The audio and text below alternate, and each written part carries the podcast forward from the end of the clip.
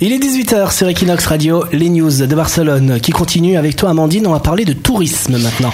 Tout à fait, je le sens, vous avez envie de tout plaquer pour vivre à l'étranger, mais Nico et Lauriane, qu'est-ce que vous choisirez comme destination Beyrouth.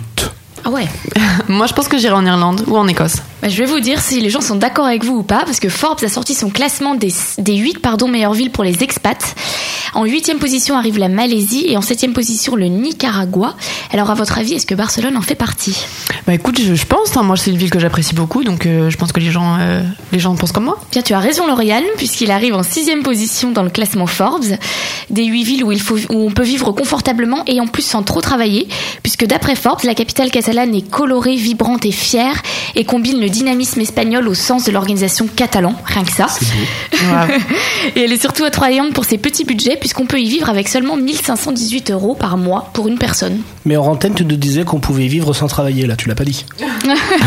Enfin, faut fournir un peu de travail Ah quand même. Tu t'es- Tu t'es auto-censuré. Non, mais ils avaient dit ça ou pas, Forbes Que c'est Non. une ville où tu peux vivre sans travailler. Non, il faut quand même Non. travailler. Ils, ils disent par contre que c'est moins cher d'y vivre que d'y aller en tant que touriste. D'accord. Voilà. Ouais, parce que tu connais les quartiers un peu excentrés et tout. Exactement. Tu prends pas, tu payes pas 7 euros la bravasse, quoi, quand t'es. C'est- Alors après, on Comme arrive, moi. dans, on arrive dans le top 5, là, maintenant.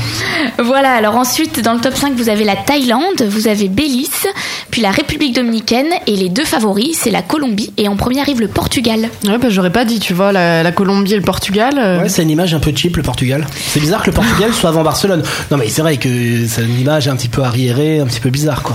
Il y a beaucoup de retraités français qui vont au Portugal. Hein. Ah ouais. Ouais, pour. euh, Ah, c'est sûr que niveau budget, après, c'est euh, c'est abordable le Portugal. Ça oui, dé- et puis il y a ça la défile. mer, euh, le soleil. euh, Et ben voilà, Lauriane qui travaille au l'Office du tourisme portugaise. Merci, Lauriane. La radio de Barcelone.